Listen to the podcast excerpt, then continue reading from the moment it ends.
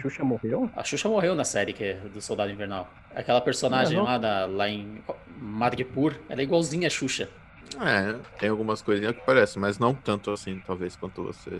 Tá tudo bem. Lembra o eu- cabelinho. Não, o que até o cabelinho... for- o formato do rosto até sim, parecido. sim. É- é- o rosto da Xuxa é tipo uma bola. Sim, sim. E aí com esse cabelinho... É, o capítulo, na verdade, de hoje é Xuxa e o Soldado Invernal. Né?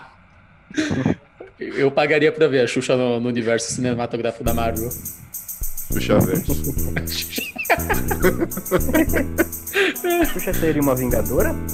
Sim, Qual que é o Mas qual super... seria o poder dela? pergunta filosófica. Exato. Ah, eu acho que ela, convo- ela, ela convocaria os. Ela faria, faria os Vingadores só para baixinho.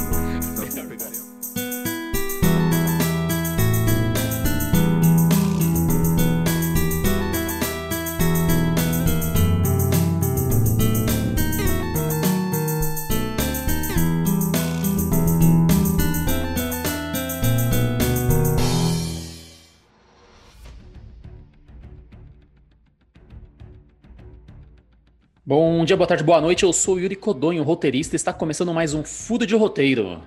Comigo aqui tem o verdadeiro Falcão, o rei do brega, Gabriel Oliveira. Por que eu sou o Falcão? Porque é eu consegui fazer Tite mal, né? Mas eu, não, não, não, é um problema em ser o Falcão. Eu adoro o Brega e adoro o Falcão. Mas você Mas pode ser, o- é você pode ser o é, Falcão do Rapa, se você quiser. Também é muito bom, mas eu queria. Eu posso ser o Falcão. Do nosso Falcão, o Falcão brasileiro, com um braço de ferro? Caraca, que crossover. É isso, Imagina. é mistura, Brasil. É, você tá querendo que ser o Falcão brega com braço de ferro. Exato. Será que o Roberto Carlos. Brega que o braço de ferro. Será que o Roberto Carlos foi o crossover de alguém? É, vocês ouviram também mais uma pessoa e temos aqui o soldado da Vila Invernada, Yuri Cavicchioli. Vou salvar o Capitão América e o, e o Falcão agora, né? Que tá precisando aí. O nosso Falcão do Girassol de Ferro. Girassol de ferro. Poxa, eu pensei que você ia pegar a referência, cara. Você é da Vila Invernada. Sim, sim. É Ele Soldado não Invernal, é. Ele, eu ele entendi. literalmente eu entendi a cagou pra sua, pra sua referência. cagou pra minha piada. Não é, porque a, a piada. a- a- eu acho que se a gente não tivesse feito tanta piada antes, ia ficar legal. Só que o, as coisas que ele falou aí de girassol, de falcão, aí não teve como. Mas sim, eu entendi. a- Mas eu entendi. Desculpa. Eu, eu entendi, mas eu acho que o Gabriel foi melhor que você, né? Foi, foi. Ele. Eu não, eu não esperava esse contra-ataque dele. Lembrando que aqui teremos não apenas muitos, como todos os spoilers da série. E Yuri, qual é a nossa rede social? No Twitter é Furo de Roteiro. No Facebook e no Instagram, Furo de Roteiro Oficial. E Gabriel, nosso e-mail? Furo de roteiro.gmail.com. Exatamente. Entre em contato conosco que estaremos disponíveis para te atender ou não.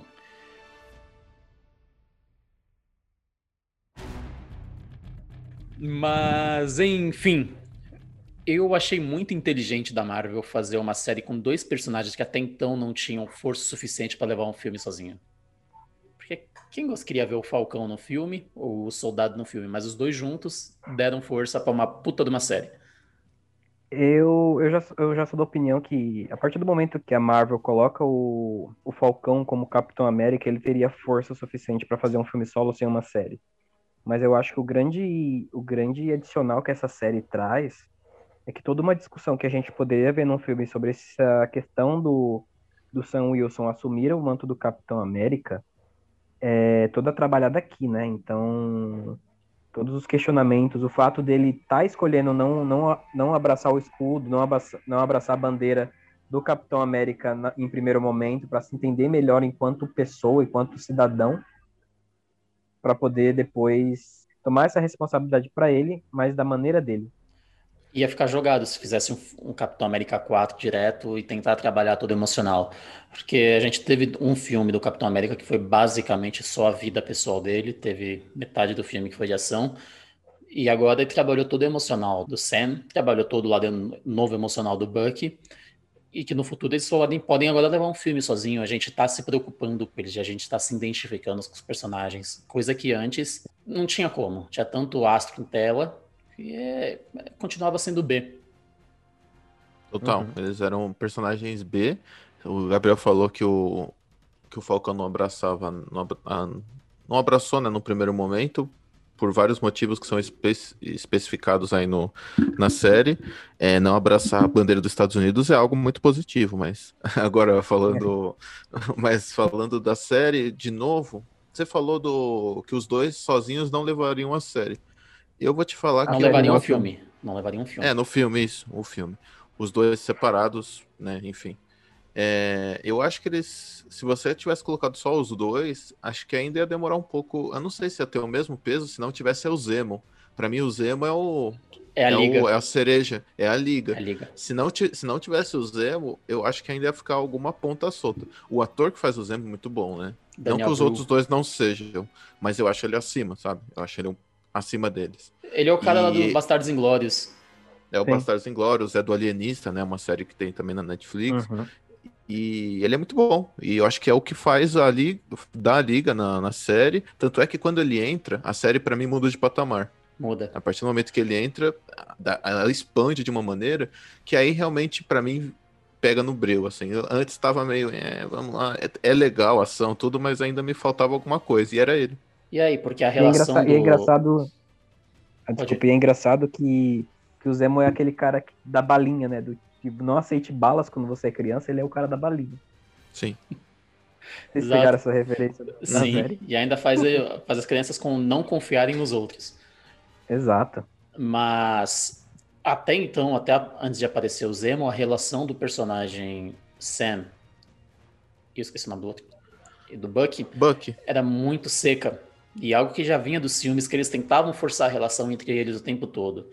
O tempo todo colocava eles próximos e não casava, não ia. É, Então eles tiveram essa sacada de colocar um personagem que servisse para unir os dois. E o Zemo, ele foi mais do que ali, ele foi quem fez a série ir para frente. Porque ia ficar uma lenga-lenga se não tivesse lá. Iam forçar tão feio a relação dos dois personagens. Ah, eu, eu acho que a, a relação entre eles é. No começo é muito interessante que eles funcionam basicamente como. Eu tava muito curioso pra assistir desde o começo, porque eu gosto muito dessa dinâmica de policial bom e policial ruim, sabe? De. de essa, porque normalmente costuma funcionar muito bem. E só que nesse caso a gente tem dois policiais que são bons e ruins e estão perdidos, né? Então. É, eu gosto bastante de como, como eles evoluíram, mas eu não destacaria o Zemo muito não nessa série. Sinceramente, eu não gostei tanto assim dele como deles como dele como vocês dois. É, eu gostei muito dos- do, do Zemo. E sobre a atuação, o Sebastian Stan levou abraçadas esse- essa série. É Sebastian Stan, né, que faz o Sebasti- soldado Sebastian Stan que faz cara. aquela cena dele dele fazendo o Buck é, se recu- totalmente curado do, da programação do Soldado Invernal é é tipo assim, aí ele, ele, vai- ele ganhou alguns papéis em Hollywood depois, depois que viram aquela cena. Eu pensei Pode a mesma coisa. Pensei a mesma coisa. Ele não vai sair, não vai ficar só fazendo filme de, de ação. Não, não. Porque a, a atuação dele foi muito minimalista, foi muito nas expressões, na maneira de falar, na sutileza. E a gente tá acostumado a ver ele como cara da porrada, apenas. Tem o humor dele. Tudo bem que a Ma- a Marvel dá um pouco mais de liberdade pro humor, mas eu acho que o humor foi um. Foi uma, tia- foi uma tirada feito. interessante, é, da, dessa vez. Eu não achei nada forçado. Eu Não. costumo achar muitas coisas da Marvel forçadas nas questões de humor, mas, o, mas a série nem um pouco. A série tem um. Eu acho ela bem. Como que eu posso dizer? Ela é encaixada em tudo. É difícil arrumar muito crítica nessa série, viu? Eu gostei bastante. Eu eu vou até ter umas críticas para trazer aqui, não no sentido de que ela está ruim, e sim coisas que podiam ter deixado ela ainda melhor, com um pouquinho mais de trabalho. Mas é a Marvel. A gente também não pode esperar que toda a série vai ser um, um WandaVision que eles vão sair da caixinha totalmente. Eles têm um... E Mas, assim, WandaVision- é, mas a diferença é que WandaVision é ruim. É, aí você pegou pesado, meu amigo. É bem Ah, ruim, cara. Eu não achei, eu não achei ruim, não. Eu, enfim, só fazendo opinião, eu só Olha, acho que se a gente fosse comparar o soldado, o soldado eu achei melhor. É, estamos descobrindo aqui ao vivo agora que o Gabriel não viu o meu episódio do Destrinchando de WandaVision. Ele não ouviu. Não, não, viu?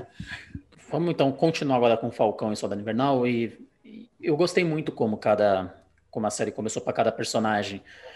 Ah, toda toda filme, toda produção começa com status quo, que é como cada personagem se encontra no início do, da série. E ali a gente tem bem estabelecidos os dois protagonistas, que a vida que, tem- que eles têm. Um, um tentando s- realmente, pela primeira vez na vida, viver uma vida que não seja de guerra, que é o caso do, do Bucky, e tentar apagar o seu passado no melhor jeito que ele pode, Um outro tentando se estabelecer sendo um sendo o herói principal, não um sidekick, como tinha antes e com todo o dilema de que será que ele deve ou não assumir esse manto, que é explicado mais para frente, muito bem trabalhado. Mas não foram apenas esses personagens, tivemos outros ali que foram muito bem introduzidos pra gente. Eu gosto muito da família do, do Falcão, né? Da família do, do Sam, porque traz um pouquinho do que é o mundo real para ele. É, tem, uma, tem uma parte do texto que é muito boa, que a irmã dele fala: enquanto você estava obrigado pelos serviços que você prestou, mas enquanto você estava lá batalhando, lutando as suas guerras, eu estava aqui tentando colocar comida em cima do, do prato, sabe? Então, isso é, é muito legal, porque traz um pouco de, de humanidade, é, humaniza ainda mais os personagens, né? Na parte do Buck, eu acho que o que se destaca é exatamente ele tentando se encontrar, só que ele se encontra de uma maneira errada no começo, né? Então, ele tenta basicamente apagar o erro dele cometendo outros erros. A gente vê que isso foi uma evolução tanto de um quanto do outro personagem durante toda a série. Até falando sobre isso, uh, o que a gente viu do Buck, esse, esse caderninho que ele vai riscando quando ele vai matando, é o que a gente viu na série Arrow, né? Que ele faz a mesma coisa, basicamente, essa questão só de vingança. E o arco é parecido, que ele, quando ele percebe que para você se tornar algo melhor e deixar o passado para trás, você tem que parar de vivê-lo tanto, né? Que você matando as pessoas, você tá vivendo todo aqueles pedaços uhum. de, de passado vivendo no presente. Então você nunca tá largando dele. Então acho um crescimento muito interessante, né? Quando ele percebe isso. O Falcão, o que eu tinha dele era ele apanhando do Homem-Formiga, quando é uma participação dele especial, que eu tenho em mente, porque basicamente, como o Yuri falou, é só Cider Kick. Era só isso que a gente tinha visto até agora. Uma pessoa que tinha uma tecnologia, que você precisava 100% dela, nada mais do que isso, né? E... Ele ainda precisa. Não, ainda precisa, mas assim, mudou, né? Eu acho que o status dele, do início para o fim, não é mais só tecnologia. Acho que isso mudou bastante. É... Mas querendo ou não, o Capitão América precisava de um tipo de tecnologia. Eu não estou falando nem do escudo, estou falando do soro. O soro é uma ciência, né? Que, que foi desenvolvido, então ele precisava do, de uma certa, entre aspas, tecnologia para brigar com alguém. Nada diferente do que o Falcão faz, só que de métodos diferentes. Mas nada mudou, entende? E eu gosto que a, na, logo no primeiro episódio a série já evolui. Ela sai do status quo e vai para o segundo beat do set, que é o incidente excitante, que é alguma coisa que acontece que provoca os protagonistas, que foi a chegada do novo Capitão América, que, por sinal, esse Capitão América novo aí, usando máscara, ele vira a cara do Super Bean. Ele é burro e quis dizer Mr. Bean. muito bom, viu? Esse ator, eu achei muito bom esse ator. No, eu já gostava do Black bem... Mirror dele. No, no, começo ele tava bem caricato, né? O, esse uhum. Capitão uhum. América. Eu acho que pelas imagens não valorizavam tanto, assim, a atuação também do, do, do é, se não me engano, é o, como é que é o nome dele? White Russell, né? Eu sei que é o filho do. do ele é filho do, do Russell. White Russell. White Russell. Então. Mas é interessante esse ponto, né? Porque a série ela, ela caminha de forma bem rápida.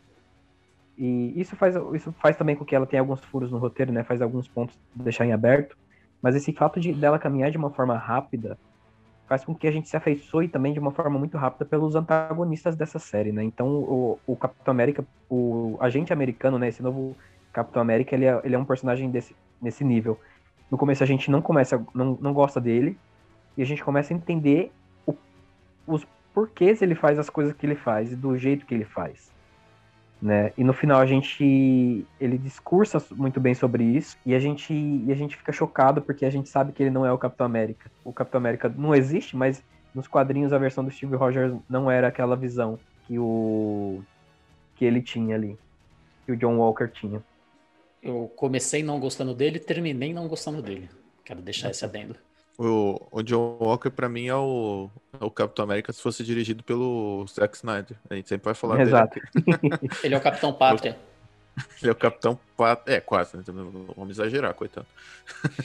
não, acho que ele tem o seu lado. Dá pra perceber que ele tem um lado humano bom. ainda. Não... É, tem um lado bom dentro dele e é, e é bem claro isso, né? Só que ele vai se perder, né? Bem claro que ele vai se perdendo mais pra frente. Sim, eu, é o destaque que eu dei aqui para ele no meu no arco do personagem, que são as discussões morais que estão em torno dele. Que o tempo é todo ele tá discutindo né? com alguém, com um amigo dele, Sim. com alguma coisa. qual que é o norte dele. Ele não tem nenhum norte. Ele foi criado para ser uma máquina de Ele guerra. é militar, né? Ele é Sim. militar. Ele foi criado para ser isso, que é como o Gabriel falou que ele, no discurso final dele, final não, né? Quando ele perde a- o manto. O, o John. Walker, é- o John Walker é aquele cara que, que, tipo, na missão militar, ele é o que tem, a- ele é que toma ação difícil. Tipo assim, a ação que moralmente é errada para todos, ele vai lá e toma ela para si. E esse é o fato determinante que, que faz ele um personagem interessante nessa série, né? Sim. Mas muito além disso, eu acho que toda não só a construção do Sam, do, do, Buck. ai, e do Buck, mas sim essa a construção da, da, da Carly, né, que é a vilã dessas dessa seita assim, desses desses povos, desses povos não, dessas pessoas que foram desabrigadas depois da, da volta do clique, né? Do blip, na verdade. Falta do clique, eu tô É. imaginando o Adam Sandler. Ele aparece no meio da série com o controle na mão. E toda, toda a construção também, é também, também é bem encaixada ali, apesar que eu, apesar de eu achar um pouquinho mais fraca, tipo, não ter dado tanto peso assim, mas a evolução da Carly, tipo, as motivações delas, dela, daquelas pessoas, é uma motivação é, que a gente sente próximo, né? Que a gente compreende um pouco o que está acontecendo ali com aquelas pessoas. Totalmente. A Carly, ela é introduzida logo agora no- nessa segunda parte, logo- acho que é no segundo episódio. E puta acerto transformar um inimigo, que se eu não me engano, o apatriado é, um, é uma pessoa só nos quadrinhos, em um grupo, porque deu uma humanizada na causa. Uhum. E ela também carrega essa questão moral dentro dela, porque a gente sabe, ela não é uma pessoa ruim. O tempo todo isso está bem explícito que ela não é uma pessoa ruim. Todas as decisões dela, ela estava certa, no sentido de vai acontecer, só vão ouvir a gente quando a gente fizer isso, e, e foi mostrando na série cada ato terrorista que, que ela cometia, ela ganhava voz. Mas ela se seguia o caminho do anti-herói, digamos assim, onde o Sam e o Bucky ia contrário. O grande problema é que eu, eu senti falta de ter mais ela, mais os apatriados. Sim. Eu senti falta de uns 20 minutinhos no início de algum episódio contando a história deles. A gente se, se apegar muito mais a eles ainda.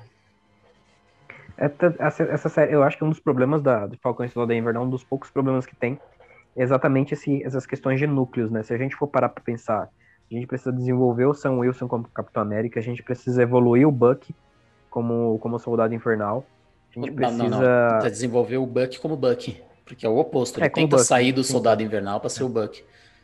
Sim, Mas ele acaba sendo um Soldado Invernal, todo, o- todo mundo sabe que ele é o Soldado Invernal, apesar do... do Quando usa o nome- braço, né? Principalmente. É, né? Gente, não, mas há, uma, há uma desconstrução muito grande em cima dele, isso aí. Ele não usa arma na série, basicamente. Ele usa, não mata, pelo menos não atinge ninguém com arma. Sim, sim. Ele não Ele- mata, não faz nada. Eu acho que essa construção tem que mas- ser levada em consideração. ele só segura Mas a ele vai ser chamado.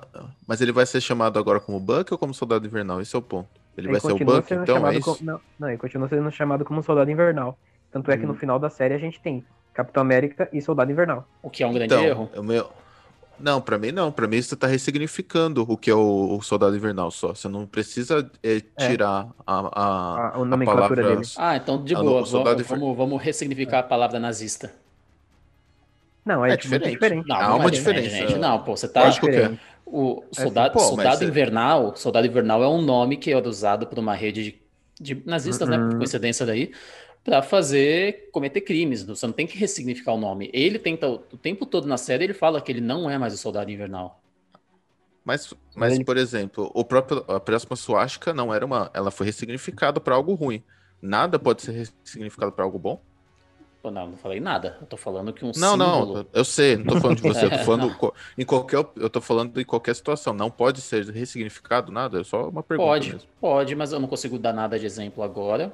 Mas eu acredito que Então, possa. Você não acha que o soldado invernal poderia ser ressignificado a algo em nenhum momento? Não, não, porque ele fez Não, tanta coisa bem. ruim, ele fez tanta coisa Mas, ruim que você não pode. Você, o próprio personagem, o tempo todo ele fala: Eu não sou mais o soldado invernal, eu não sou mais essa pessoa. Por isso que eu acho que no final, eu não sei o que a Marvel guarda também, né? Vai saber Não, mas que tem eu acho que alguma isso tem a ver, isso tem a ver com o nome do quadrinho. Eu acho que eles só quiseram manter muito mais por causa disso mesmo. Assim, Sim, mas. tanto, tanto mas- é que, que nos quadrinhos, ele mesmo com todas essas mudanças, ele continua com o nome de Soldado Invernal.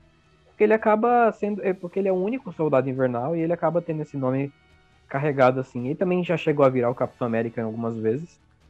É... Mas eu acho que esse problema de nomenclatura não é nem não, não traz muito muito problema não com a questão de origem nem nada do tipo. É, mas É, agora que o Yuri falou, me, me, me, me fez questionar aqui. Talvez eu acho que não tenha como uma coisa estar tão atrelada a algo tão negativo, você conseguir, assim, seja positivo, sabe? Você voltar e tentar colocar ah, uma, uma- um significado positivo a isso. Digo, trazer o Soldado Invernal de ser uma algo relacionado ao nazismo. Não tem como voltar, né? A, a não ser o, A história tá escrita. É, eu não sei. Agora eu eu acho- fiquei. Até, eu acho que até no me ca- questionei sobre isso agora. Eu acho que no caso do Buck tem como, tem como ressignificar. Tem como ressignificar porque faz parte da origem dele e, e não, não que ele, vamos supor assim, que ele fosse. Na verdade, era um, era um o, a Hydra é uma agência, é, não é Um uma braço, né, do nazismo. É, um, é então, um, bra, um braço ali do, do nazismo, mas ela. Mas era. Eu, eu não consigo explicar muito bem agora, mas eu acho que dá para ressignificar, porque faz parte do padrão do personagem, e isso não, não fere tanto assim é, essa imagem. Né? Eu acho que ele pode, ele pode ressignificar, até porque ele é o único que sobrou dos projetos Soldado Invernal, né? Discutível e a gente pode fazer até um dia desse uma matéria sobre isso, porque eu achei um tema até bastante interessante, de verdade. Sim, É. também. É uma boa pontuação. Que A gente estava pontuando essas questões de dos, dos núcleos dos personagens, né? Então, como a, como a série tem bastante, tem bastante núcleo. A gente tem o, o Sam, a gente tem o Bucky, a gente tem a Carly, a gente tem o novo Capitão Zemo. América, a gente, a gente tem. Mas o Zemo quase não. Quase não, Como não? o não, ele aparece para levar o- os personagens de um ponto B para um ponto C. E para e para dar um pouquinho de humor também por causa daquela dancinha dele na, na boate lá na balada. Não, mas ele tem a jornada dele, a própria jornada. Tem um Dentro arco do- dele e, e leva perso- os personagens do ponto B pro ponto H. Ele não para tão cedo. Sim, eu acho que o, o Zemo tem uma, uma importância que talvez o Gabriel tenha uma certa antipatia por ele e não quer ficar admitindo aqui, mas ele, mas ele é importantíssimo. Pro, não, mas falando sério, ele, tirando a parte de atuação que a gente falou, ele tem uma. O arco dentro da série é importante porque ele, ele mostra o, o que ele é um barão, né? Mostra a casa dele, mostra outras coisas, e até a relação que aconteceu, né? Que o, é uma consequência ao Wakanda, né? Tudo que ele fez ao Wakanda. Então, e na verdade, até o final do, do episódio do, da série também tem a ver com o Zemo. Eu acho que não tem como não falar que ele não tem um arco dentro do. Ele não é um núcleo, ele é Não, dentro de um eu- núcleo, sim. Eu acho Eu eu acho que ele não tem um, eu acho que ele não tem um arco, não é que ele não tem um arco, mas eu acho que eles ressignificaram o Zemo dentro dessa série também. Sim, É, trazer sim, essa questão dele ser um barão, dele ser um barão que, por exemplo, em Guerra Civil isso, isso não era. Basicamente em Guerra Civil Uhum. ele, ele, ele era tra- ele era ele foi ele foi trazido como um personagem que teve suas percas, suas perdas na verdade por causa da da das, dos Vingadores, dos super-heróis. E por causa Sim. disso ele se, se desbirutou e conseguiu destruir os, os Vingadores, sendo apenas um civil comum. E aqui não. Aqui na série ele é um barão, ele é rico, ele é todo. Então, tipo, todo. Teoricamente, todo o trampo que ele teve pra, pra conseguir conquistar e destruir os Vingadores em Guerra Civil, ele. Ele basicamente só conseguiu porque ele tinha dinheiro. Então. E, e que Deus da máquina ele ser rico pra essa série. É, então. Resolveu 20 Sim. problemas de viagem que eles tinham. Aham. Total. Qual é o seu superpoder? Eu sou rico. Essa, Basicamente. essa cena vai ser pra cima. E, e, a- e é interessante que a entrada do Zemo na série ela é a virada do, do segundo pro terceiro. Não, segundo não, do primeiro pro segundo ato. Que é quando os personagens entram de vez na história, já conhecendo a Carly, já sabem que, Sim. que tem os super soldados e precisavam encontrar alguém que sabe mais sobre super soldados que caçava a, a, a Hydra. Ou a Hydra, sei lá, tanto faz essa porra. É, estavam procurando o mercado do poder, né? É, no- é, não, na verdade, quem estava procurando o mercado do poder, ele que falou que sabe que ali naquela cidade podia acontecer isso. Enquanto isso, os dois protagonistas não faziam ideia de que podia acontecer. E ele, e ele é virada, porque do momento que eles soltam ele, não tem mais volta. A série vai pra frente e como eu e o Yuri citamos mais cedo, é quando ela ganha um, ganha um ponto a mais, ela ganha uma dinâmica diferente de onde estava pra indo. E, e só pra destacar esse, esse momento, eu acho que esse, esse meio de série é onde a gente tem as melhores cenas de ação, né? A gente tem as Dora Milaje chegando na, na melhor forma Beres. É, a gente tem o Zemo, a gente tem, a gente tem o, o Capitão América John Walker ali. E eu acho que naquele momento ali a gente tem as melhores cenas de, de, de ação e ao mesmo tempo a cena mais tosca de um vilão fugindo, que ele só basicamente só passa pela porta e fecha a porta enquanto tá todo mundo saindo no pau. É, e ainda fez a piadinha depois. Pô, o Zemo deu uma de El Chapo mesmo? É. é, mas ali era a casa dele. Então ele já tinha tudo pronto. E além do Zemo, essa entrada. Até, até pegando na hora na entrada, né? Que é a. É a Ayo, se eu não me engano, que é do. De Wakanda. Hum, tá. A introdução uhum. dela, porque ela aparece em muitos filmes, né? Ela sempre tem grandes participações né, nos filmes. Ela apareceu em Ultimato, enfim. É, quando ela entra na série também é interessante, porque começa a dar uma, uma densidade para a relação da série toda com o Wakanda, né? Principalmente quando a gente fala. política, né? Uma relação política, exatamente. O, o Buck, né? Que o Buck ele é quase. Uhum. Ele é o lobo, lobo branco, né? Eu acho que é uma das entidades é. deles do, do quadrinho. Pode ser que a gente uhum. tenha isso no futuro. Pode ser que o Soldado Invernal saia de ser num, em um momento e ele vire o Lobo Branco. Porque se querendo ou não, o Soldado Invernal é de inverno, que lembra branco da neve, né? Por ele estar tá lá. Querendo ou não, é pode até estar ligado a uma evolução do, do Buck para virar o Lobo Branco, quem sabe. Eu acho engraçado como elas tratam o Buck depois que ele solta o Barão Zemo, né? Tipo, porra, puta que pariu, você. A gente Sim. já ajudou você pra caramba. A gente tirou a programação do Soldado Invernal e você solta o cara que matou o nosso rei. É. Né? Tipo, é melhor você não pisar em Wakanda durante um tempo, né? Porque vai tomar vacilo assim, né? Vai ser vacilão assim lá, lá em outro canto. Em Wakanda, não. É legal que nesse momento da série, entre o incidente excitante e essa virada do primeiro para o segundo ato, nós temos o desenvolvimento dos dois protagonistas, que é aquela rixa que tem entre eles e que é explicada durante aquela terapia de casal, que é uma cena muito divertida, muito boa, Sim. que foi quando o Buck falou: se o Steve Rogers estava errado sobre você, Falcão, sobre, sobre você, Sam, então ele também está errado sobre mim. Então aí a gente começa a humanizar os personagens, a, a trazer essa aproximação que o Zemo vem para ligar tudo. Porque até então estava jogado. O que, que esses dois estão fazendo aí? Sim. A gente Qual sabe a relação que é o Capitão deles? América, né? É a única relação deles é o Capitão América que morreu, que não Exato. existe mais. E aí tem esse ponto que já coloca, que é uma, uma, relação emocional que eles estão criando por causa do Capitão América, mas não exatamente por causa do Capitão América, mas por causa da confiança que ele tinha nos dois. E sendo uhum. se ele errou sobre um, ele pode estar errado sobre o outro. E se ele está errado sobre esse segundo, que é o Buck, ele está errado sobre um cara que matou milhões de pessoas, talvez, e milhares de pessoas, e não tem mais chance nesse mundo. Então, eu achei muito bem desenvolvida essa rixa entre eles. Eu não sei nem se vocês repararam, mas assim, se for, a gente tá falando com o Capitão América, o Capitão América ele tá presente nessa série de todas as formas possíveis. E o Capitão América é, é o que meio que une de fato tudo. Por quê? Porque o escudo dele é de, Adam, é de adamante, não, é de vibrânio. Vibrânio que basicamente tem muito em, em Wakanda, em Sokovia, né? Aliás. Que é. Wakanda. Que é o Wakanda. E Wakanda, Wakanda. isso. Sokovia é, quando, é o Tron, né, que, que acontece. É, né? que destrói. E, a, é. e o país natal do... Do Zé. Barão. É, e tá ligado ao Wakanda.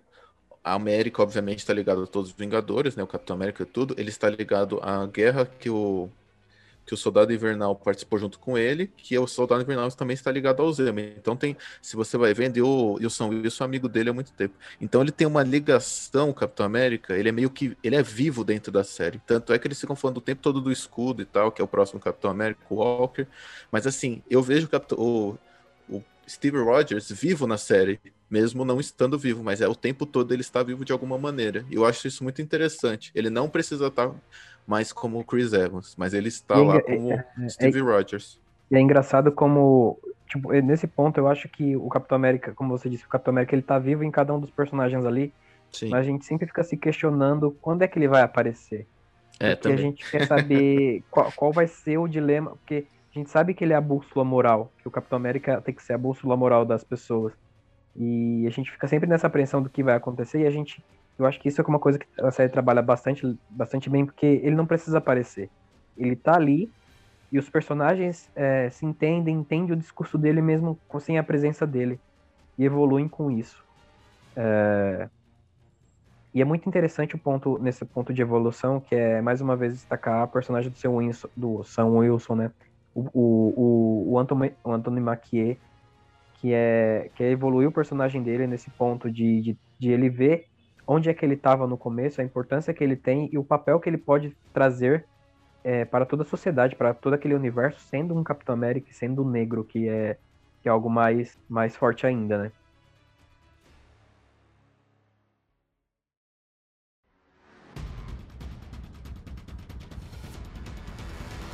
Ainda durante essa, esse início de segundo ato, digamos, a gente tem aquela a volta de um personagem também que é bastante importante para a série, que foi a agente Carter. Eu não lembro qual uhum. é o uhum. nome, primeiro nome dela. É Sharon Carter. Sharon Ela Carter. é neta da, da, da Beth, da Beth Carter, que é a primeira, primeira namorada do Capitão América. Ah, sim. Aliás, né, ele fez, ele pegou ali gerações, né?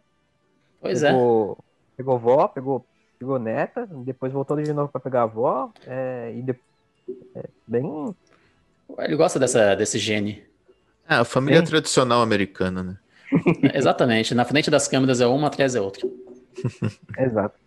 Mas eu achei bastante interessante a, a entrada dela na série, porque a Marvel faz como ninguém alguma coisa que é aproveitar personagens antigos. Fez isso com Zemo, fez isso com ela nessa série.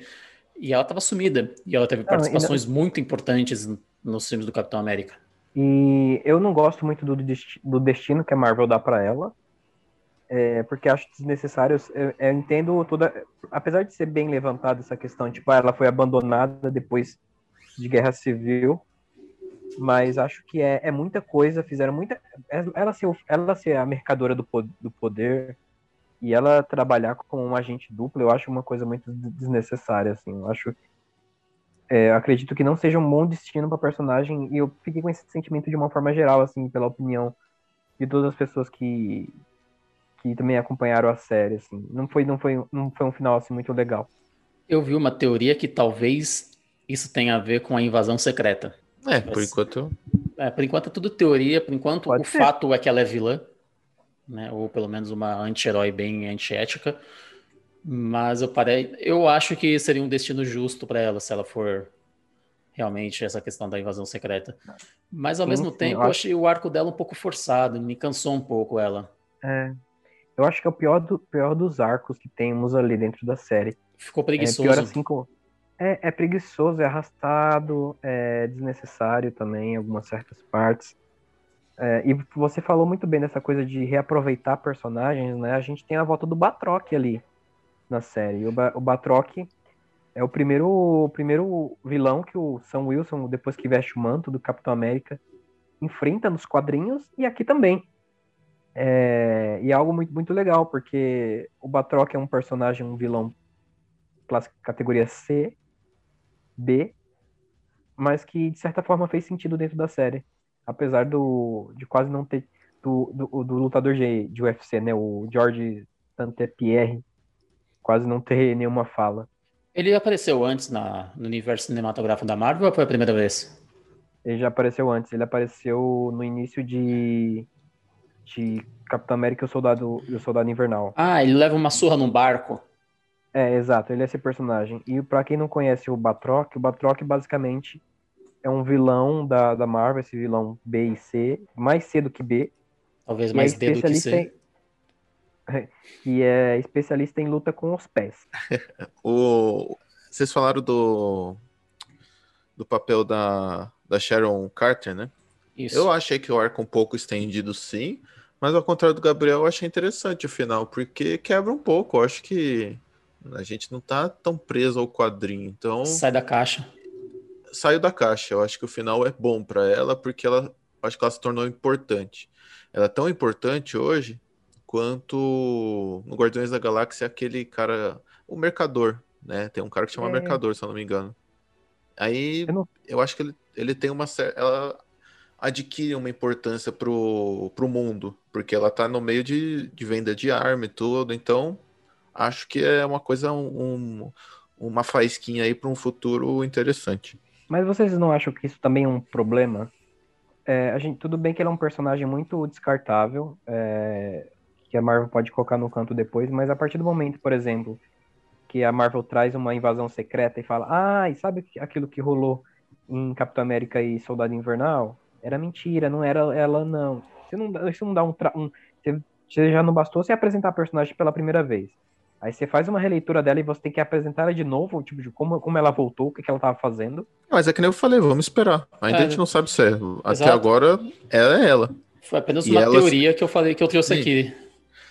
Mas ela Ah, sendo ela até agora, eu estou gostando. Mas vamos ver o que, Ah, que eu, tem não pra vou- frente. eu também não vou achar ruim se ela for realmente vilã, se ela realmente for mercador, sem ser um Sim. alien.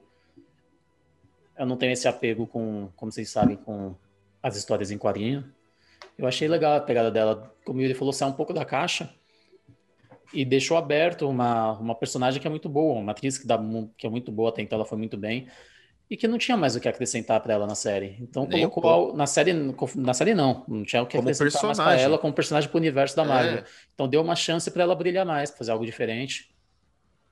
É que nem o que o, o Gabriel adora e o Gavião Arqueiro, ele não tem mais o que fazer na Marvel. Ele vai ficar o quê? Atirando agora o quê? Pedra nas Flecha. pessoas com arco? Nada. Ele não acrescenta em nada aquele cara. É, eu gosto Vai ficar dele tacando também, então flash? sou suspeito. Eu sei, eu tô, eu tô causando com vocês só. Mas, é, mas eu acho que foi uma, uma, uma adição interessante. Vamos ver o que tem aí.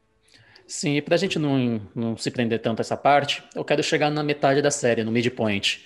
O midpoint geralmente tem, ele pode ser interpretado de duas maneiras, ou quando tudo parece dar certo, ou quando as coisas não parecem dar certo do nada, assim, você, puta, tá fudido. E aí alguma, é uma pegada de tá, vai dar certo as coisas, e vamos esperar que a gente vai se ajeitar, nós somos dois super-heróis dos Vingadores contra os terroristas, que apesar eu não gosto de usar esse termo para essas pessoas, assim como o Sam não usa também, eu não, não acho correto. E, e chegou o momento do midpoint que é logo após a conversa entre a, Isaiah e o Sam que leva ao barco, a Isaiah cena do Bradley. barco. Exato. Esse momento todo da conversa que ele tem com a Isaiah até a construção do barco, para mim, é o grande momento da série. Também acho. Também vou nessa, nessa, nesse ponto. A gente começa a ter, além de, do tema diversidade, a gente aprofunda muito, né? O que é, além de, de heróis, né? Que o Gabriel tinha falado, né? Da, da vida do Sam, né? Que a irmã dele sustentou a casa, porque ele ficou cinco anos desaparecido, né? Entre aspas. E o Azaia, eu acho que essa é outra edição, né? E é uma edição muito interessante, porque não tem nada a ver com o Blip, tem a ver com o Capitão América do- e tem a ver com o racismo dos Estados Unidos, né? Explícito. E Sim. é muito foda. A, a- a introdução e, o quanto ele sofre é muito grande. E é muito bom o personagem do Azaia, né? Pra quem não Muito. conhece o Azaia, o Azaia ele foi o primeiro é, a vestir o manto do Capitão América depois do Steve Rogers. Sim. Então ele foi um, ele foi um personagem que nasceu no momento que os Estados Unidos estavam passando pelo processo de, de discussões raciais de uma forma muito forte. Então ele foi, é um personagem também inspirado em Malcolm X, em Mandela e, todo, e Mandela tudo bem que estava faz, tava ali na, na, na África do Sul em outro momento. Mas ele é um personagem que, que é muito vivo também, tipo, na- nos quadrinhos. Tem, E a partir do ele momento- tem a ver com a Guerra do Vietnã? Ah, não lembro muito bem, não lembro. Acho que, se não me engano, essa É, parte da história está vinculada, né? A guerra dos soldados com o racismo local. Uhum. Sim. É, e, como ele, e como ele foi o primeiro Capitão América negro, ele sofreu, vamos dizer assim, um momento de, que, que os Estados Unidos era mais, mais racista ainda. Ele foi alguém que sofreu muito mais, e, isso na série traz um peso ainda maior. Porque isso traz des- desesperança pro personagem dele, uma desesperança que ele, ele acaba transmitindo pro Sam e fazendo e o Sam pega essa energia e fala não, a gente não pode, a gente não pode ficar assim, a gente precisa dar, lutar pelos nossos direitos, não pode, isso não pode continuar acontecendo. E esse discurso do Sam, essa, essa volta e essa esse símbolo, né, que ele traz como Capitão América é muito forte, é muito muito legal e eu acho que foi sensacional esse, esse ponto. É, eu até acho que tem mais espaço para a gente entrar na questão racial, porque logo do início da série já é mostrado que ia trabalhar isso de maneira muito sutil. E o primeiro ponto que teve, que foi muito bom, olha só, é o Falcão Negro.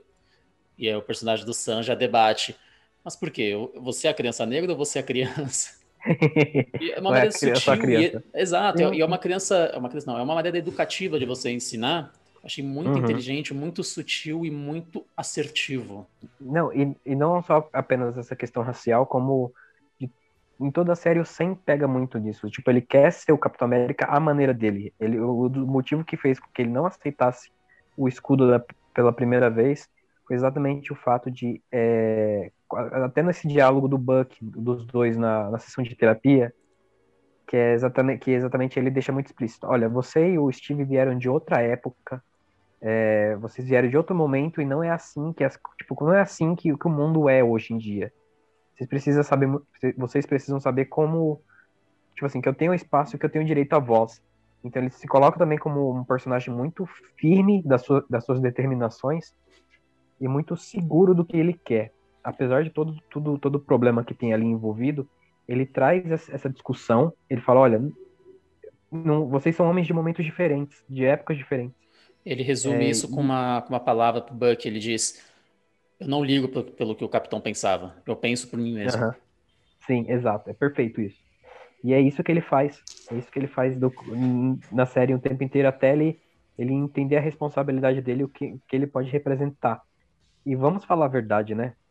Quando ele aparece com a, com a roupa do Capitão América, é sensacional é um dos momentos, um dos melhores momentos da Marvel nesses últimos 10 anos fazendo audiovisual. É algo sensacional. O traje fiquei... ficou do caralho.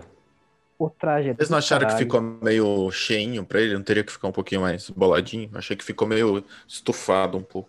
Sei lá. Eu acho que é por causa que a armadura dele, diferente da do Capitão, a armadura dele é toda de vibrânio para ele, porque ele não, não aguenta pode uma ser, porrada do jeito que o Capitão poderia aguentar. É, ele não tem dor, né? Steve. É, pode crer. E outra, a, a, a roupa dele precisa ser adaptada às asas, né? É, tem isso então também. Então tem um, tem um equipamento tecnológico ali que a roupa precisa ter, vamos dizer assim, mais, mais, mais tecido ali para poder adaptar e poder e, e, ele poder ficar mais dinâmico também. E é basicamente uma mistura do Homem de Ferro com o Capitão América. Sendo mais legal que os dois juntos. Polêmicas. O, o São Wilson tem uma. Tem uma a, o, Exa, o Isaiah fala uma coisa interessante que a gente está falando para ele, que eles nunca vão aceitar um Capitão América negro. Acho isso uma, uma simples, uma frase simples, mas ao mesmo tempo forte, né? Porque resume bem o que ele já não acreditava mais que vocês falaram. Uma, uma coisa que você, você trouxe agora, até no momento que ele tá vestido de Capitão América e ele tá conversando com políticos, ele, ele fala muito no, no, discurso dele, ele fala, eu sinto, eu sinto as pessoas me julgando aqui e agora. Sim. Eu passei por isso toda a minha vida, sabe? E o discurso que ele tem com a Zaya é talvez o ponto central dessa série, porque Sim. é aquilo que ele sentia, mas ele não conseguia verbalizar. É a sensação que eu tenho assistindo. Ele queria falar isso com a irmã dele, ele queria falar disso com o Buck, com outras pessoas, mas ele não sabia como. E quando ele viu um person... alguém que esteve na posição que ele ia entrar, o que sofreu, ele ficou, porra, mano, como assim? Então teve todo aquele arco dentro do barco de, de união, de união de pessoas, apenas de pessoas negras, basicamente, que os pais deles fizeram um favor no passado, eles foram cobrar, e Sim. que essas pessoas não estavam sendo amparadas pelo governo, não estavam sendo amparadas pelo Capitão América do passado.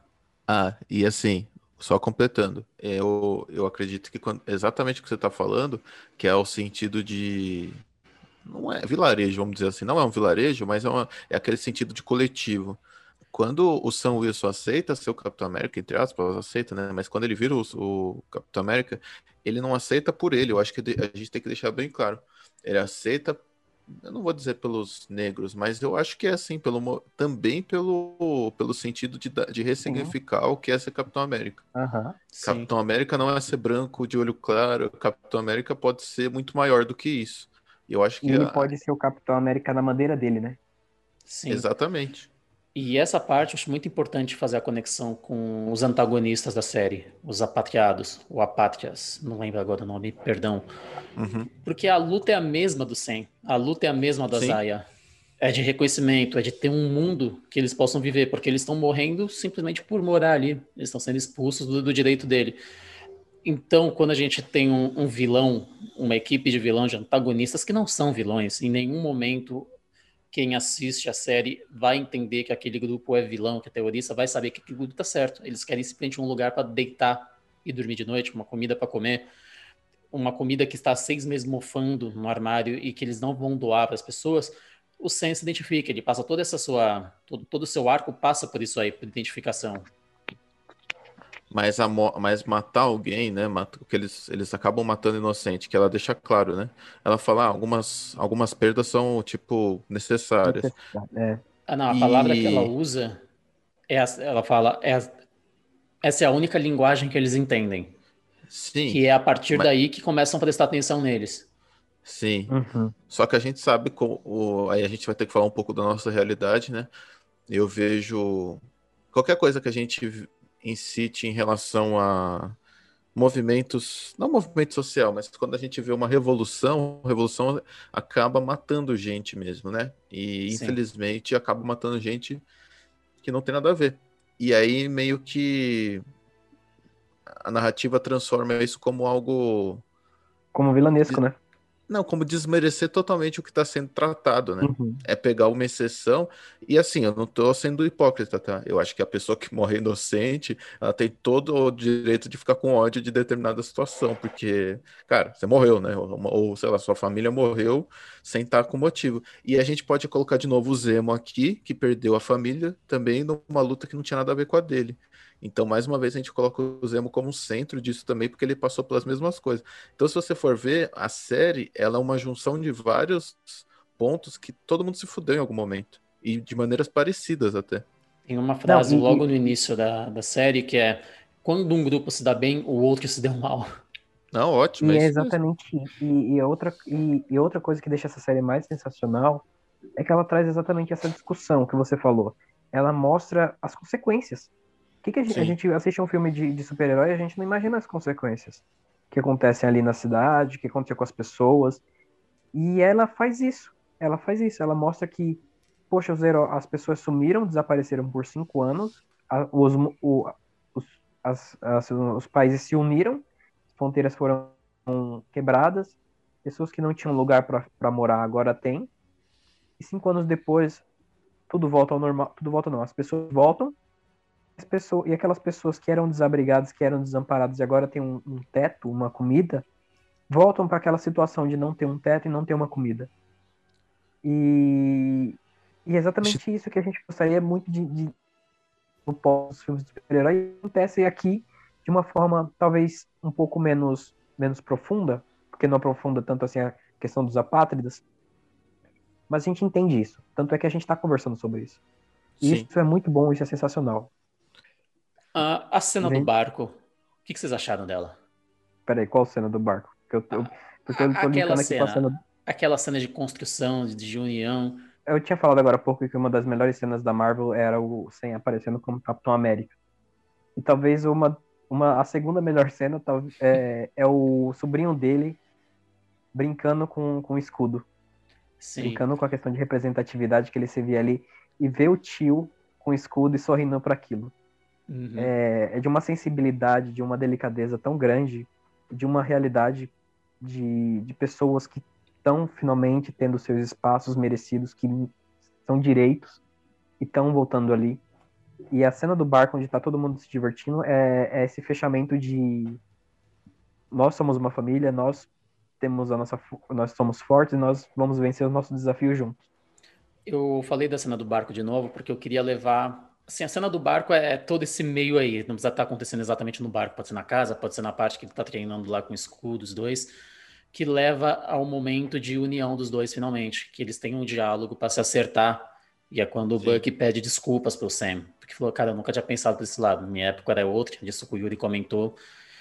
E, e aí é finalmente quando a gente tem a, a, a relação deles que deixa de ser aquele negócio forçado e realmente vira algo natural. É gostoso ver o, o crescimento dos dois juntos na série. Eles tentando trabalhar juntos, mas não conseguindo, deles um, um se forçando a estar perto do outro por é alguma coisa, para chegar nesse momento e tá gostoso ver esse crescimento. E é engraçado a dinâmica deles dois. Os dois conversando é, é muito bom. Você vê que É, eles estão presos, né, internamente, eles não conseguem se soltar um com o É. outro. Mas a partir do momento que eles se soltam, é muito bom. Tem um, tem um diálogo muito bom entre os dois. Depois que o Sam tá treinando com, com o escudo. Que é eles, eles se definindo como dupla. O que, que a gente é? A gente é amigo? Não, a gente não é amigo. A gente é. A gente somos companheiros de um. de- que somos amigos de um cara. No cara nesse caso é o, é o Steve. Sim. É, aí na cena do ba no, no barco, ele fala assim: não dá em cima da minha, da minha irmã. É muito bom esses diálogos entre eles. porque são, são aquelas, aquelas pontuações de diálogo de, de filmes de dois policiais, sabe? Tipo, policial bom e policial ruim, e essas tiradas são E- maravilhosas. E ele É, tá o- em cima da irmã, né? Dá, ele dá uma, dá uma chegadinha. É. E eu, eu falei várias vezes de que a relação foi forçada e a Marvel tirou proveito disso. Talvez ela tenha Sim. percebido antes que não funcionou e propositalmente agora forçou para chegar nesse momento e mostrar como, é- como foi tudo construído natural, como é feita a relação perceber. humana. Dá super pra perceber colocando a psicóloga ju- juntando os dois, né? Aquilo ali é realmente a Marvel tirando com a nossa cara falou, realmente tá Sim. forçado, mas a gente vai dar um jeitinho de dar certo isso daqui. Basicamente. E então vamos para falando de todas essas partes no, no meio da série, vamos para a virada do segundo para o terceiro ato, que é quando o, o Sam aceita ser o Capitão América, como ele veste o manto de verdade. E aí, a partir desse momento, vira uma série da Marvel clássica, tirando aquele Ah, discurso a- no final que a gente vai ter que falar também. O segundo pro terceiro ato não é. Você falou que é ele aceitando, mas não é ao mesmo tempo o Capitão matando? Não é ao mesmo tempo? Acho que não Capitão é isso matando. Eu também. acho que a gente já passou sobre isso, na verdade. Capitão matando. É, O Ah, o Capitão Capitão- matando. É Isso, O- o Capitão o de. O, Ah, não, não. o Ali Walker. foi, ali foi antes do Isso não é ainda. uma. Isso não é uma transição? Não, não é uma transição, porque quem leva a série pra frente, o arco que leva a série pra frente é do protagonista. E claramente o Falcão, o fa- ex-Falcão, atual Capitão América, é o protagonista.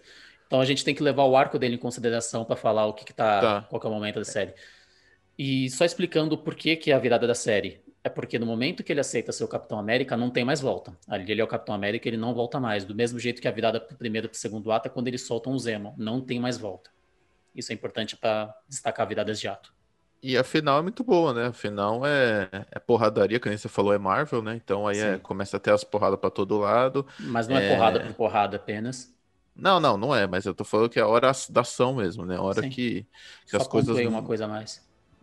Mas é, é muita ação e ação bem coordenada. Eu achei que foram lutas boas. Às vezes a gente vê umas lutinhas meio fracas, né? Mas a, todas, to- acho que todos os filmes do Capitão América, tirando o, o 3, que eu não gosto muito, mas todos têm lutas boas. O Soldado Invernal tem lutas muito boas. A luta Eu do adoro 3 essa- também é boa, só que ela é inútil pra trama, mas ela é uma luta boa. Ah, é. Eu não curto Não, tanto. e a luta final é boa demais. Do, do Buck, Capitão América versus Homem de Ah, Ferro. essa é boa. Eu tava é falando do mais da, da, da cena do aeroporto. Do aeroporto eu não gosto muito. É inútil, mas é boa. E falando sobre essas lutas do final do, no último episódio, né? Uhum. A gente também tem a, a questão do, do, do, Capitão, do Capitão América, do agente americano, na verdade, né? De John, John Walker, porque ele se vê novamente numa missão moral. Entre Sim. pegar um bandido e salvar as pessoas, ele decide pegar, salvar as pessoas. Isso ali a gente também Surpreendeu. vê. É, então, ele, isso é surpreendente. Mas também é, um, é algo que faz a gente se aproximar, porque vê que ele não é totalmente mal, ele só age errado. É, e Sim. foi um ponto muito positivo também com aquilo. Apesar de, eu acho que as cenas de luta estão mais no começo e no- na metade da série. Não tanto no final, no- nesse último episódio. É, até porque quase não tem Mas- luta. Quando ia ter É, uma então. luta mesmo, o, o Sam falou: não vou lutar com você. A gente, eu, eu tô do seu lado. Ah, eu acho que aí eu vou, a gente pode destacar, né? A roupa é maneira no final, eu acho que não, não tem E- como, né? O, a, a- ele ter treinado mostra, né? Em ação depois o escudo, com ele voando com o escudo. Acho que são coisas que é muito quadrinescas, que são muito bem trabalhadas no, na hora do filme, na, na hora do live action, que a- a- os ataques coordenados de asa com escudo fazem uma coisa bonita de se ver apesar da gente não poder ver no cinema, né? Porque é uma série também, porque não, taria, não teria como. Até na TV ficou bonita essa cena. Sim. E temos, temos o desenvolvimento desse terceiro ato, que é todo o terceiro episódio. E é muito voltado para questões éticas morais que tem ali. Tem a questão do, do, sequestro de todo mundo, tem, tem tudo essas paradas aí, mas a única pessoa que comete crimes mesmo, não é que comete crimes não, vou reformular. A única pessoa que não age como herói ali no meio, entre o grupo dos heróis, é a agente Sharon. Ela é a única que vai para matar de todos. Nem o, nem o Walker vai para matar. Sim, exatamente. Aliás, a morte que ela faz o motorista ter lá é bem cruel, né? Ela é uma personagem O, cruel. o, o, Zemo, o Zemo também mata.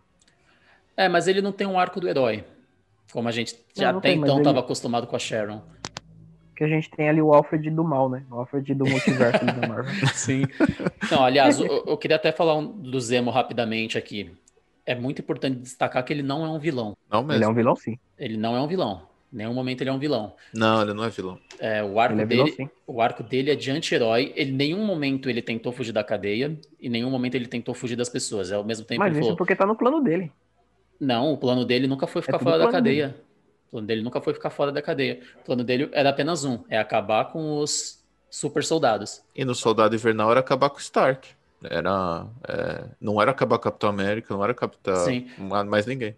Exatamente. Tanto que não tem muita diferença da- do que ele faz no, no Capitão América Guerra Civil do que a Carly faz aqui agora. Cometer atentados para alcançar um bem que ele entende como maior e que muita gente concorda que é maior. O arco dele é de um anti-herói, nesse- nessa série, pelo menos. Na série, sim. Na série, É, realmente, é- ele é anti-herói. Exatamente. Porque os o objetivo dele é o mesmo do Sang, é o, é o mesmo do Buck. Só que ele usa métodos vilanescos. Ou Isso é o seja, quê? teremos Thunderbolts. Thunderbolts. Teremos e aquela mulher lá no final. É ela que vai fazer o- Nick Fury sombrio, basicamente. Isso. Nossa, só vem então. Sim. E eu queria chegar talvez no melhor momento da série, segundo melhor momento da série, porque tem o bagulho do barco, que é o discurso do Falcão, do, do atual Capitão América agora. O Gabriel falou um pouquinho mais cedo dele, mas eu acho que é mais importante a gente dar um, um destaque agora para seguir a ordem cronológica do- da série. Porque tem uma pegada muito legal que ele fala. Vocês ficam chamando eles de refugiados, ficam chamando eles de terroristas, e todos esses rótulos é para uma única questão. É para vocês não perguntarem o motivo deles. Porra, velho. Sim, muito foda. Muito foda. Criminalizar, né? Exato. E Você, é, desu- você desumaniza, né? Desumaniza as pessoas. Você sim, desumaniza e fica mais fácil de você criar é, naquelas pessoas um, um vilão, um monstro que é fácil de identificar. Você quer criar uma cara, né?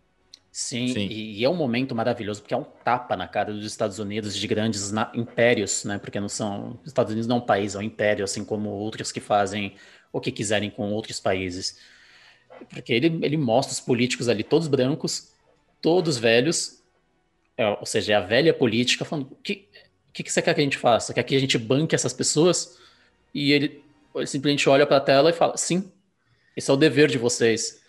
Vocês expulsaram eles, vocês não vão ajudar a mantê-los vivos? É cena, cena de, de diálogo impecável, né? É Nossa, cara, que forte demais. muito forte. ó. Eu acho que é tão forte quanto o abraço no final, né? Do, do Azaia com ele. Você é É louco, chorei. basicamente. É, eu também. Eu dei uma, uma, uma choradinha assim, bem de leve. Mas assim, esse discurso parece, parece que todo mundo some, né? Parece que é o presidente dos Estados Unidos está falando ali, né? Sozinho. E a É, reação deles é a mesma reação que o Alexandre, o Alexandre de Moraes, o cara lá da CNN, É o Alexandre Garcia.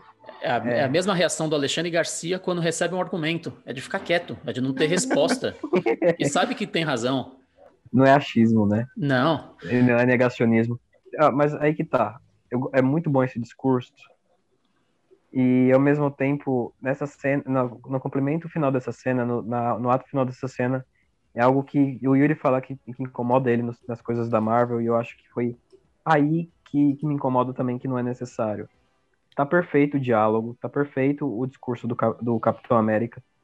Aí quando ele vai, quando ele tá saindo, quando ele vai conversar com o Buck, o Buck fala: Desculpa, eu só, eu só ouvi que eu sou negro e depois fiquei mexendo no celular. Que é uma tirada de humor que eles colocam ali dentro, que eles colocam ali dentro naquele momento que eu achei completamente desnecessário. eu não vi como piada. Eu vi que ele prestou todo, ele, fala, ele quis dizer, eu prestei toda a atenção, mas isso que você falou foi muito importante. Foi nesse sentido que eu, que eu entendi que o Buck falou isso. Eu, eu não entendi como entendi. uma tirada cômica ali desnecessária. Eu não vi como piada em nenhum momento isso. Eu não lembro de ter visto como piada, mas agora eu acho que eu vou ter que rever. Mas eu não lembro de ter visto como piada. Eu não sei se eu vi igual o Yuri, mas eu não vi como piada também. Mas eu não lembro se eu vi também uma coisa muito profunda em cima disso. Ah, foi muito, nem profundo, foi algo. Lembra que pouco tempo antes, ah, no final do quinto episódio, ele pede desculpa porque ele fala: "Eu não tinha pensado para esse lado, dessa questão racial de você estar segurando Uhum. esse escudo, de que muita gente vai estar enxugando. E nesse momento, talvez foi uma piadinha entre eles, mas não foi uma piada para o público, entendeu? foi para reforçar mais a ideia do que ele falou. Se não ficou claro o suficiente da maneira que o Sam disse para todo mundo, naquele momento reforça mais o ponto Uhum. que ele queria passar. Foi assim que eu vi. Sei. A não piada para sei. mim ficou entre os personagens, não ficou para o público. E a gente tem pouco tempo aqui, eu quero realmente encerrar nesses seis minutos que faltam, e eu queria falar do arco do Buck, como finalizou bonito. Que, é, que a gente falou no início que ele estava toda nessa luta de deixar de ser o Capitão América, de deixar de ser o, o Soldado Invernal para se tornar apenas o Buck. E como encerra bonito no momento que ele vai falar com, com o japonesinho. Que ali É é meio fechamento. triste também, né? É triste, é triste, mas é bonito ao mesmo tempo. É triste porque eu, Aham. porra, eu matei o seu filho. Sim. Mas ao mesmo tempo você tá dando um conforto para aquela pessoa que você ajudou o tempo todo. E logo depois ele vê o velho lá no bar com a crush que ele teve. O velho seguiu em frente depois disso. Uhum. Ele não, precisou- não falou se foi perdoado, não E falou ele nada segue disso. em frente também, né? E ele segue em frente. Que foi a dica que o Sam deu. E foi muito interessante porque o Sam foi tratado o tempo todo como. Não era psicólogo, né? Que ele falava, era um conselheiro na guerra, que era uma função que ele Sim. tinha. E aquele negócio que eu falo pra vocês às vezes, que para você não ter um, um deus da máquina, basta você plantar uma coisinha para fazer sentido. E casou. Porque o Buck estava tendo um atendimento terapêutico com uma mulher que não estava sendo eficiente, apesar de estar correto, ter encaminhado muito, e precisou Uhum. de uma outra pessoa. Você pode seguir esse caminho também. Você não tem que se per... você não tem que fazer os outros te perdoarem, você tem que se perdoar, você tem que aceitar o que você Uhum. fez e vai em frente. Então eu achei bonito como finalizou o arco dele. Foi. Eu, concordo. eu acho que eu não tiraria nada do que você falou, porque foi exatamente o que eu pensei. Perfeito. E eu queria falar só do. Já que a gente tem quatro minutos, eu queria falar só do negócio do Isaiah. É, e aquele negócio que eu vou bater no- na tecla. Muito bonito o final. O abraço é bastante emocionante. Só que eu tenho uma, uma baita crítica aí que eu vou tentar fazer. É, olha, eu te torturei, te praticamente te exilei por 50 anos Eu te da sua matei, família. oficialmente eu te você está matei. morto. Eu te matei, é verdade. Eu matei todos os seus amigos. E os Estados Unidos ah, reconhece tudo isso e vou te dar uma estátua aí pra você, pra gente ficar aqui, tá bom? É isso aí. É o modus operandi de um, de um americano. É, olha, o herói de guerra aqui que levou a vida dele pra isso e acabou. Perdeu é, tudo, mas ganhou uma estátua, ganhou uma medalha. Pois é. É, eu não sei até que ponto isso é, é, é gratificante pra alguém, mas É uma ação bonita do Sam, mas uma ação ridícula dos Estados Unidos. dos Estados Unidos. Exatamente isso que eu É. pensei. Não é o que ele queria, ele queria reencontrar a filha dele, né? A família dele. Sim, mas ao mesmo tempo ele falava que tudo que ele fez foi inútil para o país que ele lutou, para o país que ele construiu. Ele não sentia nada. Sim. E o Sam entendeu isso aí, que pô, ele precisava de um reconhecimento, mas ele não queria voltar à vida, ele não queria revelar tudo isso aí porque ele sabe que ia ser morto. Então, Sim. quando o Sam mostra, olha, sua história está aqui, um dia sua história vai ser mais importante do que está sendo agora. O que é hipocrisia os Estados Unidos simplesmente Sim, sim. compensar o cara, como você falou, com, uma, com um busto. Mas nada surpreende no, no, no solo estadunidense, né? Exatamente. Bom, de zero, não, de uma a cinco estrelinhas do Capitão América, quantos vocês dão? 4.9. Cinco. 4.5, porque poderia ser muito melhor do que foi. Por alguns pontos que eu passei aqui. E foi muito boa. E foi muito boa, foi muito boa. Não, é uma série que a gente não bota defeito e não tira nota máxima, simplesmente por preguiça de fazer uma coisinha outra ali e tal, de não aprofundar nos apatriados. Eu, eu queria muito ver esse desenvolvimento, eu queria muito me empolgar mais com eles, porque eu acho que vocês também vão concordar comigo. A gente é time apatriado aqui. A moral deles é muito justa, a luta deles é muito digna. Acho que em par, na maioria dos, dos casos, sim. É o que eu falo, só a parte de morte de inocente que a gente tem que repensar muito. Não, mas sim, sim, eu, resto- eu falo, eu falo sobre a, a luta deles, não sobre não, as mas o- atitudes. A ideia, é óbvio que a gente concorda, como concorda em partes até com todos os personagens do, da série. E para finalizar, chegamos na- literalmente à última cena da série, que é o letreiro mudando de Falcão para Capitão América, é maravilhoso. Eu já falei Sim. mais cedo aqui, deveria ser Capitão América e Buck, e não Capitão América e Soldado Invernal, mas eu confio que a Marvel vai trazer um futuro muito bom para esses dois personagens ainda.